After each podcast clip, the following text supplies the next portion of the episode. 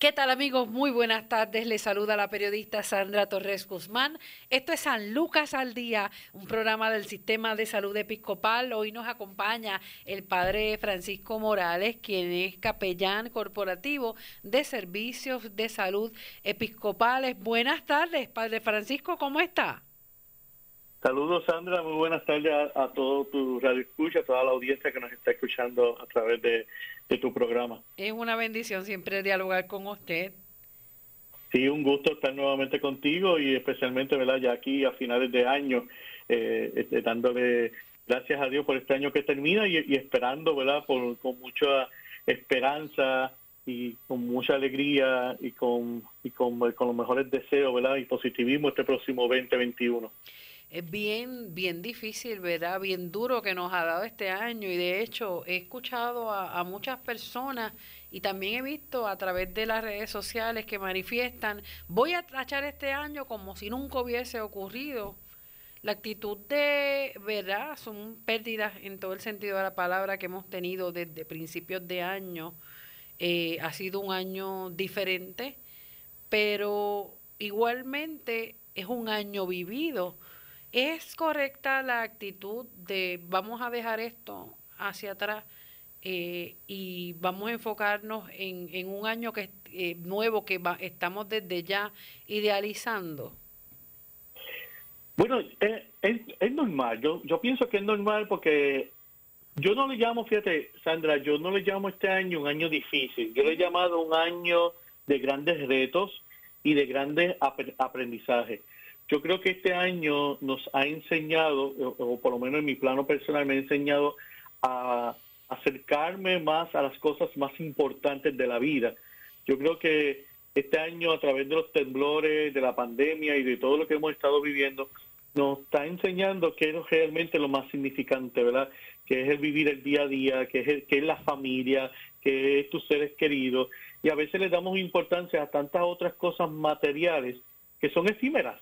¿No? Y que son, y que son cosas que, que realmente no perduran. Y que el amor, eh, y el amor de la familia, tus seres queridos, compartir más con ellos, disfrutar con ellos. Y también sobre todo, ¿verdad? En, mi caso, que soy, ¿verdad? Pues, pues, un cristiano y soy sacerdote, pues el, también es importante acercarse más a Dios. Eh, yo creo que este ha sido un año de reaprendizaje, de volver a ver la vida desde otra perspectiva. Y ha sido, y yo creo que dentro de este proceso ha sido sí fuerte, ha sido doloroso. Eh, eh, es un proceso que nos invita a, a, reenfocarnos nuevamente, a reenfocar nuestra vida. Así que eh, yo creo que es muy normal que muchos quieran decir, quiero ya despedirme de este 2020 y que no vuelva más, versus, ¿verdad? Este, y que y esperar con mucha alegría y con nueva esperanza y, y con nuevos deseos de, de, cosas buenas para este próximo 2021. Ya, como bien dice una, una famosa canción, ya lo pasado ha pasado, ¿verdad? Este, vamos ahora a seguir hacia adelante, lo que, pero yo creo que más, más, más allá de mirar hacia el futuro, que es importante mirar el futuro, yo creo que este año nos ha enseñado a que tenemos que vivir, Sandra, el día a día. Tenemos que aprender a vivir el día a día. El pasado ya pasó, el futuro es incierto, lo que, es, lo que está ahí palpable, presente, que es real, es el día a día. yo creo que cada uno tenemos que aprender a vivir el día a día como si, y viviéndolo como si fuera nuestro último día de, nuestra, vida en este mundo, porque realmente, vuelvo y repito, el futuro es incierto. Así que eh, es normal que, tengamos ese deseo de, despedir este año y recibir el otro, pero también tenemos que ver y hacer una introspección en nuestra vida de lo que pasó este año quizá eh, eh, y verlo con una con una manera más positiva. Como le dije, yo trato de ver este año como un año de retos y un año en que me enseñó a que tengo que volver a reaprender y volver otra vez ¿verdad? A, reenfocar mi vida, que quizá a lo mejor no le estaban dándole enfoque a otras cosas que no eran tan importantes. Una de, de las situaciones que nos hace muchas veces eh, tratar de cerrar los ojos y no mirar hacia atrás eh, el camino que hemos recorrido es precisamente todo lo que hemos perdido o hemos dejado en el transcurso ¿verdad? De, de, cada paso y eso eso ocurre desde, desde que nacemos no nos estamos enfrentando a lo que son las pérdidas eh, la pérdida, ¿verdad? Dice, desde que nacimos. ¿Y por qué? Pues porque estamos en, en, en, el hábitat perfecto, en el vientre de nuestra madre, luego entonces dejamos eso para, para venir a un mundo donde tenemos que, que luchar desde, desde ese primer instante en que, en que lanzamos ese llanto eh, para, para eh, oxigenar nuestros pulmones y, y recibir la vida eh, en este mundo terrenal. Y desde ya estamos, estamos perdiendo, pero hay unas pérdidas que nos marcan más que otras. Y yo quisiera verdad que el Padre Francisco nos ayudara a entender y a trabajar todas estas situaciones a las que nos enfrentamos porque tenemos vida eh, el, el, hecho de, de, cruzar la meta de este año 2020 ya de por sí es ganancia. Pero, ¿qué son las pérdidas? Mira, Sandra, tú, has hecho una buena descripción de las pérdidas y, y eso es algo ¿verdad? que lo tenemos que ver y lo, y lo, has explicado muy bien. Eh, las pérdidas es algo normal en nuestra vida. Desde que nacemos estamos sufriendo pérdidas. O sea, eh, como bien dijiste, cuando nacemos, ¿verdad? perdemos ese lugar de seguridad y de confort donde estábamos en el vientre de nuestra madre a venir a este mundo, a aprender a, comer, aprender a gatear, aprender, ¿verdad? A, sufrir, este, pasar por, por, enfermedades y todo ese tipo de cosas que quizás a lo mejor en el vientre de la madre estábamos allí tan guardaditos y tan protegidos. Así que desde, desde que nacemos estamos pasando por pérdidas y tenemos que ver las pérdidas como un proceso normal en nuestra vida. Uno. Dos, tenemos que ver las pérdidas como que es algo que nosotros no tiene control de nosotros. Nosotros no podemos controlar cuándo vamos a perder algo. Hay cosas que hay cosas que sí tú puedes tratar de mantener o tú puedes tratar de que, de que, de que sean duraderas, pero hay cosas que no tenemos el control, ¿verdad?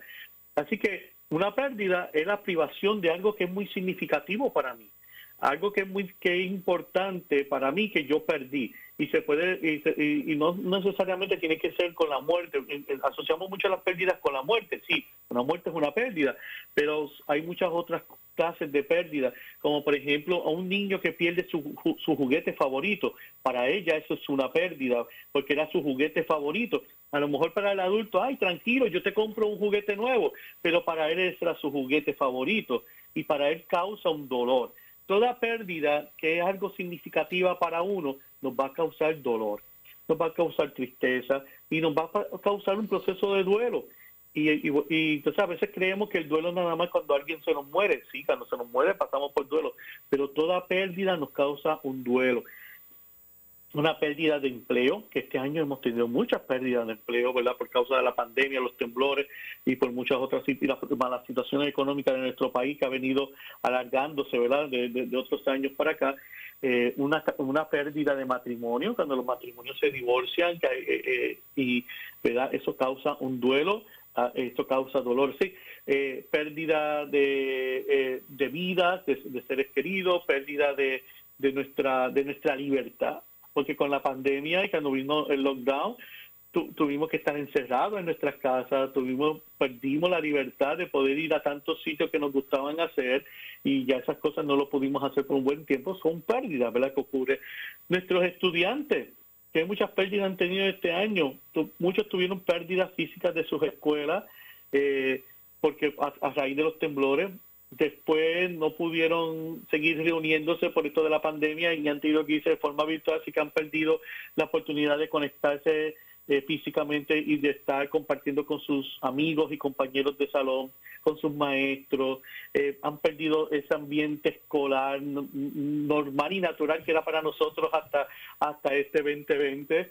De la, eh, así que han habido muchas pérdidas en este año, pérdida de una mascota, a veces lo pasamos por alto, pero yo tuve una pérdida de mi mascota de 10 años en este año, en este 2020, y fue un, y te tengo que decir que aunque yo soy tanatólogo y soy sacerdote y soy capellán, pero yo soy ser humano también, y a mí eh, me dolió y lloré la pérdida de mi mascota, y te puedo decir, y te puedo decir a todos los que me están escuchando, que es un duelo como cuando se te muere un ser querido.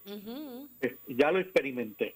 Sea, lo experimenté y para mí fue un proceso bien doloroso y muy difícil para mí perder a mi mascota por más de 10 años. Y a veces, la, eh, eh, a veces este, no, no reconocemos ese tipo de pérdida, ¿verdad? La, la, la, la, sociedad no reconoce ese tipo de pérdida y son pérdidas también bien importantes porque eh, eh, son, son, son pérdidas que eh, eso lo llama Kenedoka. Kenedoka habla del duelo no reconocido y, y, incluye las mascotas. Así que son muchas pérdidas que hemos tenido a lo largo de este año y, y, y, esas pérdidas nos va a causar un, un, dolor, nos va a causar porque son pérdidas significativas. O sea, si se, se, te pierde algo que no es importante para ti, pues, pues se perdió se recupera, pero cuando se pierde algo que es importante para ti, eh, que es muy significativo, sí va a causar una, va a causar dolor, va a causar eh, este. Eh, de tristeza, ¿verdad? Y va a causar un, un duelo. Ahí hay un duelo presente. Como usted bien menciona, empezamos con la situación de los terremotos. Ahí perdimos gran parte de nuestra tranquilidad Muchos perdimos el, la continuidad del sueño porque tantos momentos, ¿verdad?, que nos quedamos eh, en, ese, en esa tensión de tembló a las 8 o 9 de la noche y, uno se queda como en vela, eh, aguardando lo que, lo que es inesperado, ¿no? Sobre todo en esos primeros meses, ya eh, gran parte de nuestra población acá, acá en el sur hemos aprendido a, lidiar con la, con la situación y no es que hayamos bajado la guardia, sino que eh, se, aprende, se aprende a vivir al igual que han aprendido a vivir con este tipo de, de, circunstancia natural eh, en distintas partes del mundo. Eh, hasta este momento es que nosotros entendemos cómo es que en Chile, en otros países también de allá y, en países también de, Oriente, donde la situación de los terremotos, los temblores, es algo, es algo continuo. Ahora, pues nosotros podemos entender el hecho de que eh, las personas se puedan pues, mirar a su alrededor y si todo está bien, puedan seguir tomándose y disfrutando su café podamos seguir conversando y disfrutando, ¿verdad?, de, esa cercanía con el ser querido, porque la vida tiene que continuar. Eso es así. Eh, y, bien lo has dicho y cuando estabas hablando yo me remonté también a, a mí, ¿verdad? Eh, cuando decías del sueño que perdimos la eh, esa, esa, tranquilidad al momento de, esa, esa seguridad que tú sientes al momento de irte a dormir, ¿verdad? Porque tú estás en tu casa y una de las cosas que nosotros ¿verdad? hemos identificado en nuestro hogar como el lugar ¿verdad? más seguro para nosotros. Eh, ¿verdad? Y entonces, eh, haber tenido esa experiencia del 7 de enero, ¿verdad? Eh, este, sentimos esa pérdida de seguridad en nuestro hogar. Y, y, y, hablaba, Sandra, cuando estabas explicando ahí en tu introducción de que de esa pérdida del sueño, de esa tranquilidad, yo me remonté a, a ese momento. Y, y déjame decirte algo, que, que yo fui uno de los que, que dormía en un matre en la sala de mi casa porque no quería ir al cuarto, era algo ya cognitivo, emocional, que no, no podía irme a acostarme en la cama. Entonces yo me iba a la sala de mi, de mi, a la sala de mi casa con las llaves puestas en la puerta de que daba hacia, a la salida, eh, este y con eh, quizás hasta inclusive hasta con una, una luz prendida, eh, buscando una manera de sentirme seguro eh, y, me acuerdo que mi familia estuvimos durmiendo así por, por quizás hasta por uno o dos meses. Eh, brincábamos cada vez que sentíamos alguna vibración ¿verdad?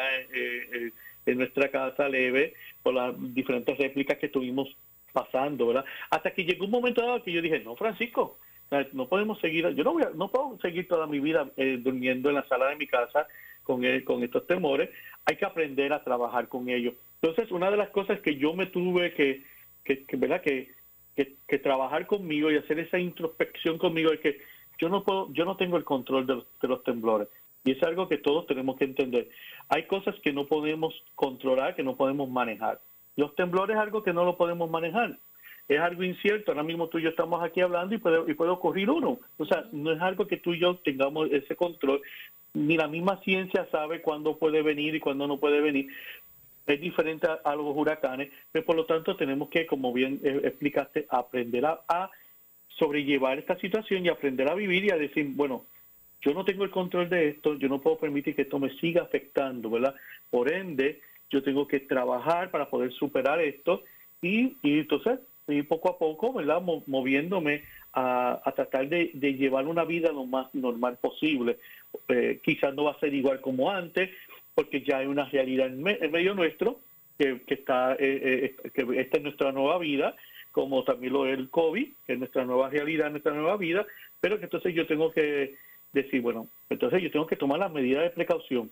¿Qué tengo que hacer? Pues seguir las instrucciones que me han dado de cómo cuidarnos, de cómo proteger, tener ya más conciencia sísmica, en este caso que estamos hablando de los temblores, y, entender, mi gente, los temblores no tienen, nosotros no tenemos control de eso, o sea, nosotros no podemos controlar en qué momento va a temblar, es aprender a vivir con ellos, y aprender a tener una conciencia más eh, sísmica este, que quizás no la teníamos porque no habíamos pasado por esta experiencia y comenzar a aprender. Por eso es que yo digo que este año ha sido un año de aprendizaje para todos y volver a, reaprender a ver, y ahora, ahora yo tengo más conciencia sísmica.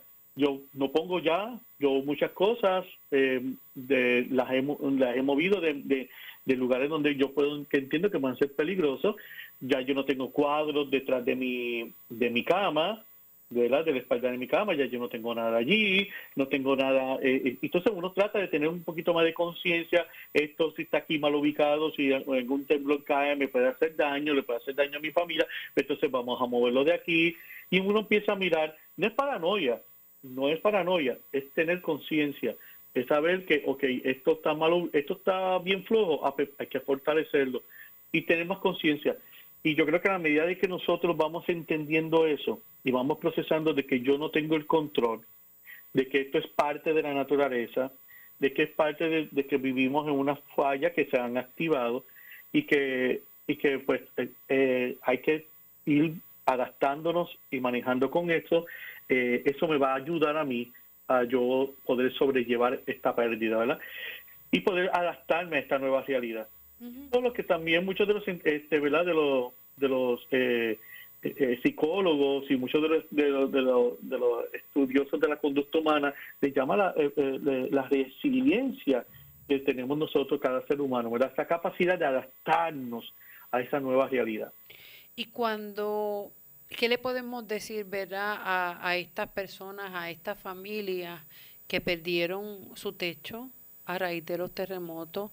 Familias que incluso conocimos algunos algunos casos que habían perdido también todo durante el huracán María. Se apenas se empezaron verdad a levantarse y de la de la del desastre de la situación particular verdad eh, la viene entonces un evento como son estos terremotos y en segundos echaron abajo el sacrificio también de toda su vida ¿Qué le podemos decir a estas personas que a raíz de los terremotos perdieron todo también? Sí, primero, primero que todo, ¿verdad? todas las personas que rodean a esa persona, eh, tenemos que tener mucha empatía, mucha solidaridad. Yo creo que el apoyo comunitario, el apoyo de los recursos, yo creo mucho en los recursos que nosotros tenemos como personas, ¿verdad? cuando hablo de recursos hablo de la familia, de tus amigos, de la iglesia, de tu lugar de trabajo yo creo que eh, estas personas que rodean a, cada una de estas de, estos de estos seres que, este, han perdido eh, alguna pertenencia física, yo creo que eh, son, tenemos que ser unos recursos muy importantes para ellos. Y es muy fácil aquí decirle, mira, este, ve la vida con positivismo, pero tú y yo no estamos en los zapatos de ellos.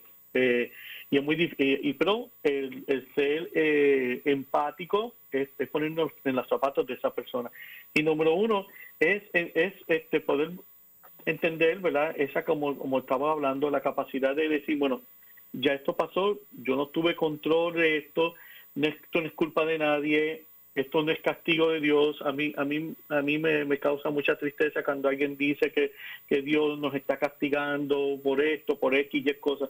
Mire, Señor, eso no es castigo de Dios. Dios no nos está castigando por nada. María no es un castigo, no fue un castigo de Dios. Simplemente vivimos en el trópico, estamos en, la carretera de los, huracanes y de las tormentas. Eh, nos acabamos de enterar este año que tenemos una falla en el sur, que quizá a lo mejor siempre ha estado ahí toda la vida, pero por X o Y situación, pues esa falla estuvo tranquila y este año pues, le dio con, eh, con activarse esto no es castigo de Dios. Primero que todo, esto no es que Dios nos está castigando porque hemos hecho algo malo. No, yo no, yo no creo en ese Dios de castigo. Yo creo en un Dios de amor y un Dios que busca la manera de que nosotros nos, nos, acerquemos a Él, pero no tiene que llegar a estos extremos. Así que esto es algo que tú no tienes control, es algo que ocurrió. Y número dos es aceptar este proceso y aceptar nuestros sentimientos. O sea, es, es normal que te sientas triste, que te sientas frustrado, que te sientas desanimado, y, eso es normal en este, en este proceso de, la pérdida de un hogar. Y, sobre todo, pues, comenzar a buscar ayuda. No solamente ayuda para, que, para, para reconstruir tu hogar, sino también ayuda emocional.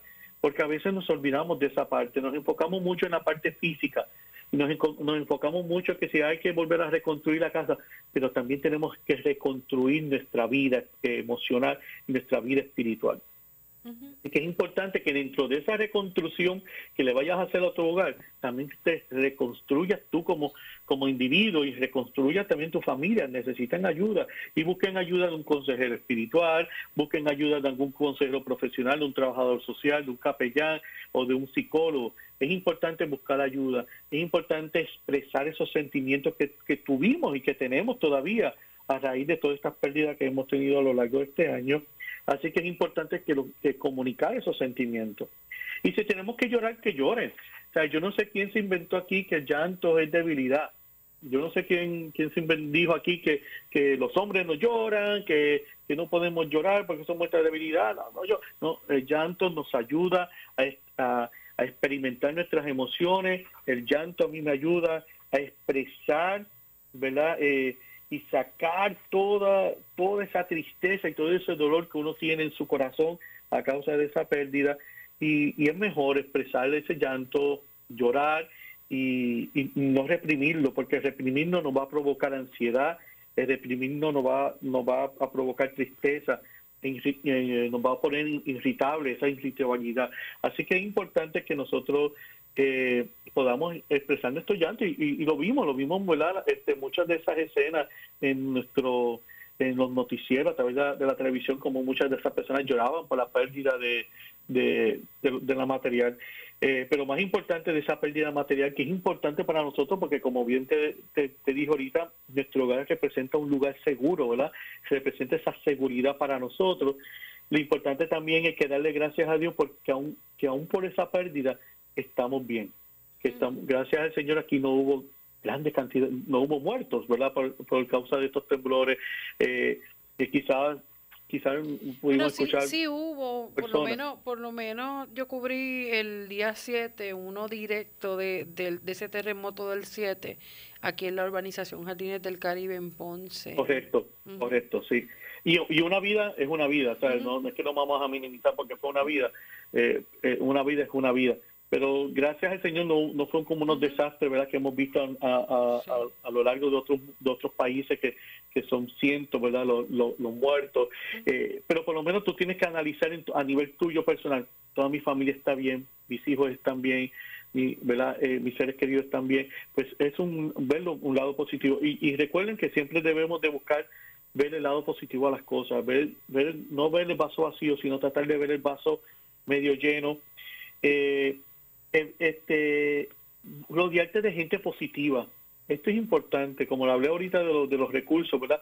Pero sobre todo de gente positiva, de gente que, que te ayude a ver el, eh, eh, que sean gente que, te llenen de energía positiva, que te puedan ayudar a, seguir hacia adelante, que te puedan ayudar a, poder proyectar lo que bueno, hay que trabajar, hay que limpiar, hay que recoger, pero vamos a recoger.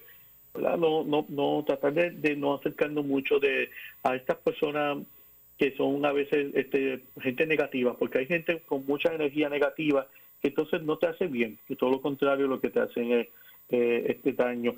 Eh, cuidarse, tenemos que cuidar mucho nuestra salud, tenemos que cuidarnos mucho nosotros, tenemos que darle mucha importancia a nuestra parte emocional, a nuestra parte espiritual, Este, eso es bien importante, esa parte de, de, ese autocuidado y, de buscar ayuda a nivel emocional, porque mucho, yo creo que además de las pérdidas físicas que hemos, tenido con, con esto de los temblores, eh, perdimos, eh, hubo mucha pérdida a nivel emocional. Nosotros hemos, tenido personas que emocionalmente están traumadas, hay mucho trauma y, y, aún, y, quiero, y quiero decirte, Sandra y, hermanos y hermanas que me escuchan, que ahora cuando salió la foto del P, eh, ¿cómo se llama? Este, este, este P que apareció en, Rincón, que lo oh, asocian con los temblores, este Tú no sabes las llamadas que yo he recibido o personas que han, de mi feligresía o del hospital, o donde empiezan, ay, aparece CP, ay, que si ahora viene otro temblor. Y eso son parte de las características de, de lo que se llama el, estrés postraumático. nosotros tenemos muchas personas que están con ese estrés postraumático a causa de estos temblores y que piensan que cualquier situación, ven cualquier, miren, el perremo. Eh, escuchemos noticias, eh, no tratemos de, estar entrando a las redes sociales y creer todo lo que veamos en las redes sociales. Vamos a educarnos y, ver eh, noticias que sean verídicas, que sean este, verdaderas, ¿verdad? Y eso también ha ocurrido ahora con todo esto de la pandemia y de la vacuna. O sea, eduquémonos, leamos, busquemos, busquemos fuentes verídicas, porque muchas veces empezamos a ver cosas que no nos edifican y lo que nos hacen es que nos nos provocan más ansiedad y nos provocan más miedo de lo que ya tenemos. Y tenemos que trabajar con esos miedos y trabajar con esas ansiedades. Y por eso es muy importante buscar esta ayuda. Y sobre todo, busquen grupos de apoyo, como les dije ahorita, la familia, eh, eh, la iglesia, un grupo de apoyo que, esté trabajando con el proceso de la pérdida, eh, este psicólogo, aquí en Centro Médico Episcopal San Lucas tenemos la unidad ¿verdad? De, de, salud conductual. Busquemos ayuda. Hay muchos profesionales de, la salud emocional y de la salud espiritual que están este, que están dispuestos a, trabajar con ustedes. Una de, la, de las situaciones y una de las pérdidas que hemos también tenido más de cerca durante este 2020 es la pérdida de la libertad no estamos hablando eh, de, de las ¿verdad? de nuestros hermanos que han, que han estado, han perdido su libertad y están ahora mismo en los distintos complejos carcelarios del país eh, por algunas situaciones que hayan tenido ¿verdad? con la justicia. Estamos hablando de la pérdida personal, el, el hecho de, de, de no poder hacer lo que antes ni mirábamos que era un regalo de la vida salir a caminar por la playa, eh, el ir a ver a nuestros familiares, ir a, cenar eh, a la hora, ¿verdad?, que, que nosotros quisiéramos. El, el, esa, esas cosas sencillas que nosotros no veíamos, como lo es el abrazo, como lo es un beso, como es el, el estar frente a, una persona las veces que te necesite, eh, escuchándola, conversando. Fueron pérdidas también, porque perdimos lo que nosotros ni sabíamos que, que era parte del regalo de vivir. Correcto, correcto. Eh, ha sido, eso es otro tipo de pérdida que también provoca Un, proceso de duelo también en nuestra vida, eh, como, como cualquier pérdida y, y son y son pérdidas verdad que, que porque lo, lo, lo, importante de esto eran cosas Sandra que nosotros veíamos como natural y tan normal era tan normal darle un beso a alguien era tan normal darle un abrazo a alguien era tan normal eh, ir a, tu restaurante favorito y almorzar o cenar cuando tú quisieras era, era tan normal y lo veíamos como el día a día, como algo tan normal, como algo tan esencial. Por eso que cuando todo eso nos dicen, no, tienes que quedarte en tu casa, quédate en casa, se escuchaba bien bonito, ¿verdad? Esa campaña, por tu, por tu familia, por tu salud, quédate en casa, pero la realidad es que, eh, la realidad es que a medida que fue pasando el tiempo, y fue pasando el tiempo, fueron provocando muchas ansiedades a las personas. Este, las personas ¿verdad? pensaron a, sentirse que ya estaban encerradas, querían salir, eh, y eso fue provocando mucha ansiedad. Una de las recomendaciones que estuvimos dando en ese tiempo era que, que empezáramos a buscar aquellas cosas que, que pudiéramos hacer juntos como familia, ¿verdad? Ah, por, por, eso que yo, yo digo que este año nos enseñó a que tenemos que volver a retomar lo que era importante. Fíjate que que dábamos por sentado el beso y el abrazo y a veces lo dábamos o a veces no queríamos darlo y ahora nos hace falta el beso y el abrazo. ¿verdad? Eh, este año nos enseñó qué importancia es decirle a alguien te quiero, te amo y darle un beso y un abrazo. Y, y, por, y por este tiempo nos los ha quitado. Pero que cuando volvamos a retomarlo, pues, gente, hagámoslo con, con, con el agradecimiento de que es bueno que puedo besarte y abrazarte otra vez, ¿verdad?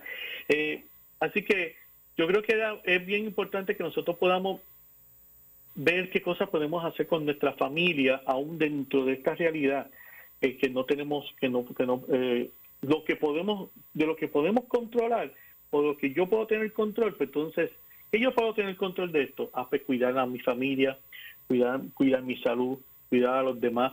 No tengo el control del virus no tengo el control en qué momento me puedo contagiar pero sí tengo el control de protegerme. Sí tengo el control, ahora que está saliendo la vacuna, de vacunarse, sí tengo el control de cuidar a los míos, sí tengo el control de hacer cosas con la familia eh, y, buscar la manera de despejarnos. Quizá a lo mejor no podemos ir al restaurante favorito como siempre nos gusta, pero miren, invéntese una cena en su casa. Eh, ¿Cuántas veces como familia no nos sentamos a la mesa a cenar? a comer juntos, porque cada cual está en su mundo, los muchachos en la escuela o metidos en, su, en, sus celulares o en, sus juegos o con sus amistades y, y, cada cual cena por su lado. No, este momento ahora, este año nos ha enseñado de que tenemos que sentarnos a la mesa y comer todos juntos en familia. ¿Cuántas veces eso nos ha dado en nuestra, en, nuestra casa? Pues miren, aprovechemos este tiempo, ¿verdad? A sentarnos juntos. Que no puedo ir a mi restaurante favorito, pues mire, pues vamos a llamar y vamos a pedir que el delivery nos traiga o vamos y lo recogemos y cenamos en nuestra casa como si estuviésemos en el restaurante favorito. Que no es lo mismo, no, no es lo mismo, pero vamos a disfrutarlo. Mira, yo me acuerdo que una de las cosas que yo hacía con, en, mi familia, yo tengo, yo tengo, yo no tengo hijos, pero tengo sobrinos, que Dios no le da hijos, le da sobrinos, ¿verdad? Dice el refrán. Así que yo tengo dos sobrinos que ya están en la, en la pubertad. Uno, uno ya tengo una chica de, que va a cumplir 16 años y el otro tiene 14.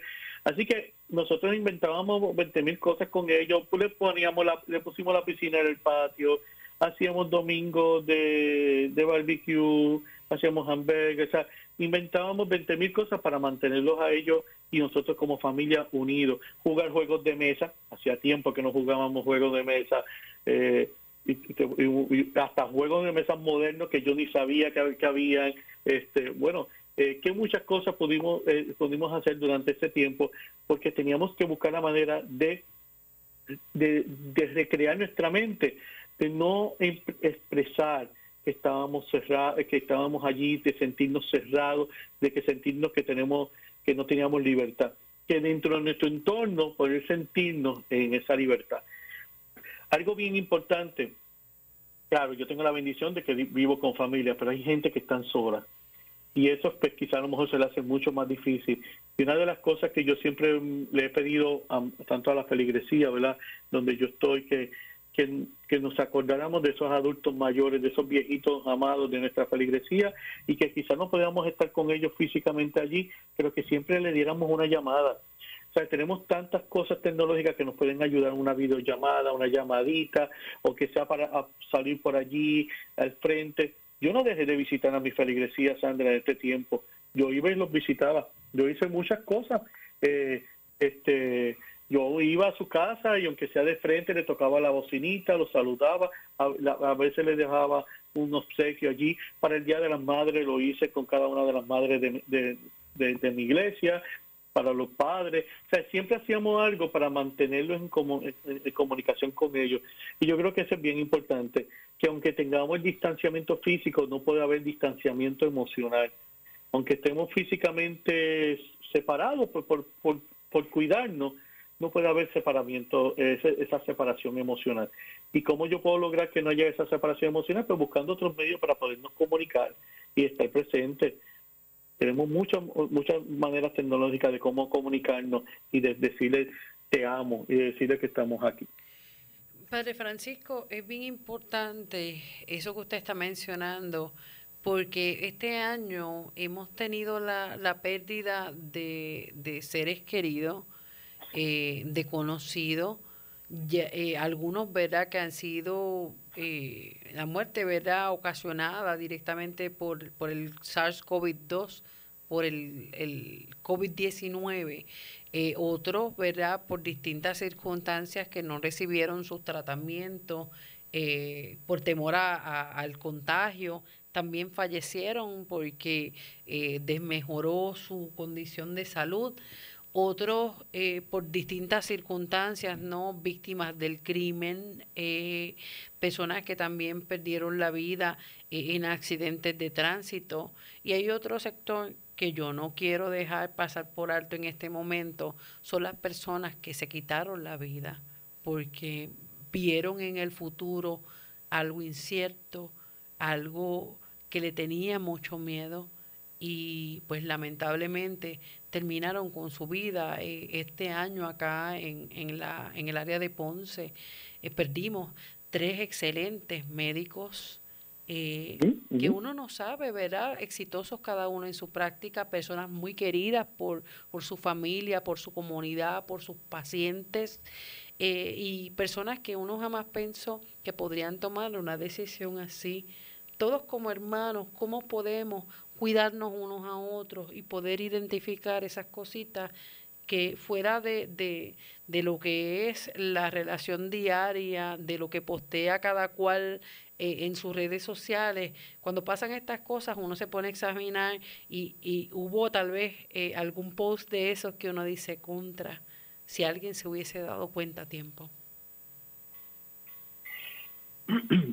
El, el el tema del suicidio es un mito, hay muchos mitos todavía en nuestro en esta sociedad, Sandra, que lamentablemente todavía seguimos con ellos y no hemos aprendido a, a trabajar con una persona que nos está dando señales de, de verdad de, de que tiene pensamiento suicida. Muchas veces decimos de los mitos, ah, eh, dice que lo va a hacer, pero eso, eso está, este chantaje, eso está chantaje, nos está chantajeando emocional. El, que se va a suicidar lo hace y no lo dice. Eso no es real. Tenemos que cortar ya con esos mitos. Toda persona que tiene pensamientos o ideas suicidas comienza a, o expresarlo o, comienza a dar señales de que algo está ocurriendo. Y, y tenemos que ver el suicidio como una enfermedad sea, una, una enfermedad a nivel emocional y, y, que se tiene que buscar ayuda y que tenemos que buscar ayuda para esa persona. Lamentablemente, ¿verdad? Hemos tenido esos compañeros que bien tú mencionas que, pues que, que quizás a lo mejor su entorno familiar o, las personas que los rodearon no se dieron cuenta o no estuvieron pendientes a esos factores eh, eh, que presenta una persona, ¿verdad? Con, con ideas suicidas eh, y después cuando ocurren, entonces vamos, ah, mira lo que puso aquí, mira, mira, se estaba despidiendo, como algunos, ¿verdad? pusieron en, Facebook que, postearon cosas que, que después dieron entender que se estaban despidiendo. Y porque todavía tenemos mucha, muchos mitos, todavía tenemos poca educación de lo que es eh, la idea suicida eh, en las personas. Yo creo que tenemos que, que tener más conciencia, será la palabra, conciencia con, con todas estas características que nos está enviando las personas cuando está pasando por, un, por, esto, por estos pensamientos o por estas ideas. Y algo bien importante es que esto es parte de ese proceso de pérdida, o esto es parte de ese proceso de duelo, porque lo que pasa es que, quizás no, lo ha podido manejar de una manera adecuada y como él, no lo, él o ella no lo ha podido manejar de una forma adecuada, pues siente, ¿verdad?, que, que está perdiendo el control de las cosas. No sabemos cuáles fueron exactamente las situaciones que fueron ocurriendo en, la vida de esas personas, pero es importante, ¿verdad?, que, número uno, que no podemos juzgar. No podemos juzgar porque no estamos allí, no estuvimos en la mente de esa persona, no sabemos qué es lo que, qué es lo que está provocando esa, esas ideas, pero sí sabemos que son síntomas de un duelo, de un duelo complicado, que quizá a lo mejor está teniendo pérdidas económicas, está teniendo pérdidas eh, de, de, su hogar, de su familia, ¿verdad? Y estoy hablando a nivel general, no me estoy, no me estoy refiriendo a, ningún caso particular de los que de los que mencionaste, porque yo honestamente desconozco, ¿verdad?, de las causas. No, este, pero que yo a nivel general pues te puedo decir, ¿verdad?, que muchas veces son esas ideas de, de, sentimientos de culpa y de, y suicidio este lo provoca eh, eh, todos esos todos esos sentimientos de que nos causan las pérdidas verdad hay personas que no que quizás no los han sabido manejar y entonces no no, por las razones que sean no buscan la ayuda profesional y entonces pues por eso es que es importante ¿verdad? Eh, eh, hablar de estos temas y es importante decirle, mira, si tú estás pasando por esto y tú te sientes deprimido, si tú sientes que ya tú no, tú no le encuentras valor a tu vida, si tú sientes que ya no hay razón para qué vivir, ojo, esos son señales, y a ti te da lo, te da lo mismo de, si te levantas hoy o, no te quieres levantar, eh, o quedarte en, tu casa, si ya no te da ganas de ir a trabajar, ya no te da ganas de hasta de asearte, ¿verdad? Este, o son, son, son señales o, ¿verdad? o alertas que te están dando que puedes caer en una depresión y esa depresión te puede llevar a, a, a esos pensamientos suicidas. Así que este eh, eh, y es importante que nosotros, los que estemos, los que estemos alrededor de estas personas que han sufrido diversas pérdidas en este año, nos tenemos bien pendientes. Por eso es que yo hablo mucho de los de, de, esos recursos que tenemos a nuestro alrededor. Tenemos que tener pendiente la familia.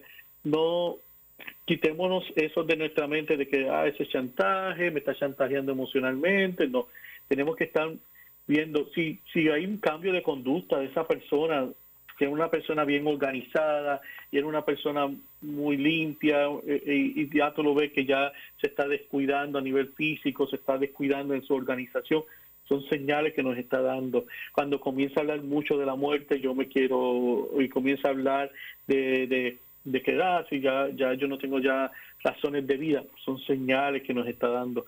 No, no lo veamos como, como algo, eh, como algo de un chantaje. Y si tú, la persona, eh, nuestro rayo, escucha que nos, ¿verdad? que nos están escuchando en, en esta hora, te sientes así o has sentido esos, con esos deseos de que ya no tengo ganas de vivir, que ya no tengo ganas de luchar, ay, ¿qué más me va a pasar en este año? Ya yo no puedo más con esto, ya yo no aguanto, me quiero ir, no quiero sufrir más. Mira, eh, esto es una alerta que yo te, yo te invito a que busques ayuda, porque eh, son indicios, ¿verdad?, de que, de que necesitas ayuda emocional, de que necesitas ayuda eh, espiritual y que, y que debes de buscar ayuda. Y, y no es malo, el, ir a un, a un profesional de la salud mental no es malo, Sandra. no lo tenemos que ver, eso no significa ni que estamos locos, ni que nos van a llevar al, manicomio, no, es, es, es, reconocer que necesitamos a alguien que nos pueda ayudar a manejar mis emociones, a manejar mi proceso de pérdida, a manejar mi proceso de duelo que me está haciendo daño. Y eso es también lo que se llama en la tanatología un duelo complicado, ese duelo que me lleva a que en vez de ser un duelo saludable me está llevando a otro a otra situación como ansiedad, depresión y que me puede llevar a una idea, eh, ¿verdad? pensamiento o, o, hacer un acto sobre, ¿verdad? Este suicidia, eh, suicida, perdón, eh, este, y acabar con mi vida. Así que es importante que busquemos ayuda y los que estemos alrededor de esa persona, es importante estar pendiente a las, a las señales y cambios de conducta de, nuestro ser querido. Y, verlo como ese proceso de que, es importante estar, este, eh, que, que, necesita ayuda y es importante de que es un verdad que está pasando por un proceso de pérdida, un proceso de duelo y que a lo mejor a lo mejor no, que no lo puede manejar solo y que necesita ayuda para poderlo manejar. ¿Qué cosas debemos tener presente ante este nuevo regalo de vida, un nuevo año que nos espera? con tal vez no son las circunstancias que esperábamos ni las que tanto añoramos, pero no deja de ser un regalo. Eso es así, y, yo creo que ya desde ahí, eso, ese es un punto, Sandra, lo, acabas de decir muy bien, es un regalo, es una nueva oportunidad. Como dijimos ahorita, ya lo pasado pasado, ya yo no, podemos trabajar con ese pasado, o sea, yo no puedo ir allá a cambiarlo, no tenemos esa habilidad de ir atrás en el tiempo y, tratar de cambiar ese pasado. Ya ese pasado ya ocurrió, el, futuro es incierto, pero entonces eh, vivir el presente, vivir el día a día, pero con la esperanza de que ese futuro sea mejor. La esperanza de tener, eh, eh, y sobre todo mantener nuestra fe. Yo creo que la, mantener nuestra fe con a lo que nosotros creemos, ¿verdad? con, a nuestra fe en Dios o en el ser que, creamos, en nuestro Señor Jesucristo, o, en, o, elementos de fe, ¿verdad? Sea cual sea la fe que cada uno de, ustedes profesen. Eh, y mantener su, e, e, esa, esa esperanza y sobre todo el positivismo. Recuerden que, eh, como hablé ahorita, ¿verdad? Que le mencioné la palabra resiliencia. Esa resiliencia es, es un nuevo renacer, es como el ave fénix es volver a empezar desde, desde, la ceniza, eh, resurgir desde la ceniza. Hemos sufrido pérdidas este año, las hemos hablado, las hemos enumerado, y seguiremos, y no significa que el próximo año no hayan pérdidas, van a seguir habiendo pérdidas, porque como les dije desde el principio, las pérdidas es algo normal a lo largo de nuestra vida. Es saber procesar y trabajar con esas pérdidas y volver a ver que, que, que tener esa capacidad de volver a resurgir aún en, esa aún en, ese proceso de pérdida. Y, seguir viviendo la vida vivir la vida día a día vivirla con alegría con fe con optimismo con esperanza. Y sobre todo verdad que, estamos ahora tan cerca en estas fiestas tan importantes como es la fiesta de la navidad. Qué más esperanza para los que somos cristianos verdad nos regala el nacimiento de nuestro Señor Jesucristo que nos que es la llegada de la luz del mundo el Emanuel, el Dios con nosotros, que nos dice que Dios está aquí con nosotros, que el Dios encarna, se hace hombre y nos regala la salvación, nos regala la oportunidad de ponernos a acercar a Dios. ¿Qué más esperanza podemos ver en, ese nacimiento de ese niño Dios que nos regala la, la, salvación, que nos regala su luz y que viene a este mundo, o que vino, ¿verdad? Pero, pero celebramos su nacimiento, la llegada de esa luz del mundo, este mundo que está lleno de tantas situaciones que a veces lo vemos como si tuviesen tinieblas, pero la luz del mundo, la luz de Cristo, que es la luz del mundo, ilumina y sobrepasa todas esas tinieblas y sobrepasa, ¿verdad? Toda, todas esas situaciones. Así que nuestra fe, que no caiga la fe, que no caiga la esperanza.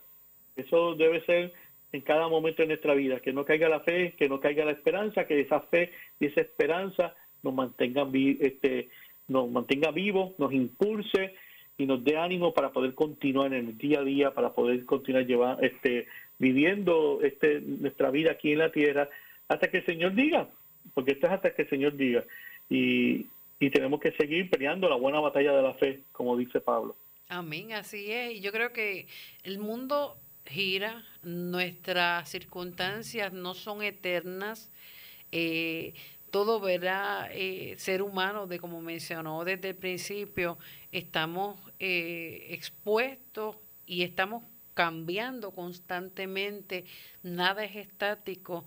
Yo creo que si hemos pasado años distintos, situaciones que nos han cambiado la vida, situaciones que eh, siguen reduciendo verdad nuestro núcleo familiar por un lado por el otro van llegando otras personas van naciendo y no es que una persona sustituya a otra pero si podemos verdad verlo de esa manera agradecerle a Dios el, el tiempo eh, y, y, la y verdad todo, todos estos regalos que, que tuvimos y en un momento determinado no abrimos los ojos y nos dimos cuenta que era lo realmente importante en nuestras vidas, que era ¿verdad? Lo, a lo que nosotros debemos darle prioridad, no lo vimos en ese momento, vamos a verlo en este. Tal vez esas personas ya, ya no están, las circunstancias ya no están, ese trabajo, ese empleo ya no está, ya ese techo eh, por el cual tanto nos sacrificamos no está. Tenemos vida, y tenemos la oportunidad de hacer las cosas y dejar que Dios haga las cosas nuevas en cada uno de nosotros. Yo creo que no aprendimos si realmente nada ocurrió. Eh, en, en, nosotros, que estos cambios sí nos hayan movido para evolucionar espiritualmente, para ser mejores seres humanos, no ser el mismo de ayer. Si eras buena, una persona buena ayer, hoy debe ser mejor y esa debe ser la meta. Amén. Y recuerden, el hecho es el hecho, la situación es la situación, el hecho es el hecho, no tenemos control de eso. Lo que cambia es la actitud con que nosotros enfrentemos a esas situaciones. Las pérdidas siempre van a estar ahí presentes en nuestra vida, lo que va a cambiar es con qué actitud yo las voy a enfrentar y con qué actitud yo voy a seguir hacia adelante. Eso de eso es que se trata, hermano, de eso es que se trata, Sandra, eh, en la vida. Afrontar las cosas con valentía, con entereza, con fe, con esperanza y seguir hacia adelante, porque no la vamos a poder controlar. Pues es enfrentarla con fe y sabiendo de que, como bien dice, que estamos vivos, de que Dios está con nosotros, que Dios está aún en medio de la, de las circunstancias y, y seguir con, con, fe y con esperanza hasta, hasta que Dios diga, porque esto es de día a día. Amén. Agradecemos ver siempre su participación, Padre Francisco Morales. Muchas bendiciones. Eh, el capellán corporativo de Servicios de Salud Episcopal. Gracias, gracias siempre. Gracias, Sandra, por la invitación y que de verdad que Dios me los bendiga a todos y que tengan un feliz año. Eh, bueno, primero que todo, una feliz Navidad, que verdad que podamos celebrar con, con, con más este año con regocijo y alegría el nacimiento de nuestro Señor Jesucristo y nuestro Salvador y que, y que el próximo año pues también sea un año 2021 lleno de muchas bendiciones y de muchas cosas buenas para cada uno de los que nos está escuchando y para nuestro amado Puerto Rico y para el mundo entero. Así que la bendición de Dios para todos. Amén, lo abrazo en la distancia. Igual para ti, un abrazo. Gracias. Bueno, hasta aquí esta edición de San Lucas al Día, hoy con el Padre Francisco Morales, capellán corporativo de Servicios de Salud Episcopal. Dios los bendiga rica y abundantemente. Felicidades.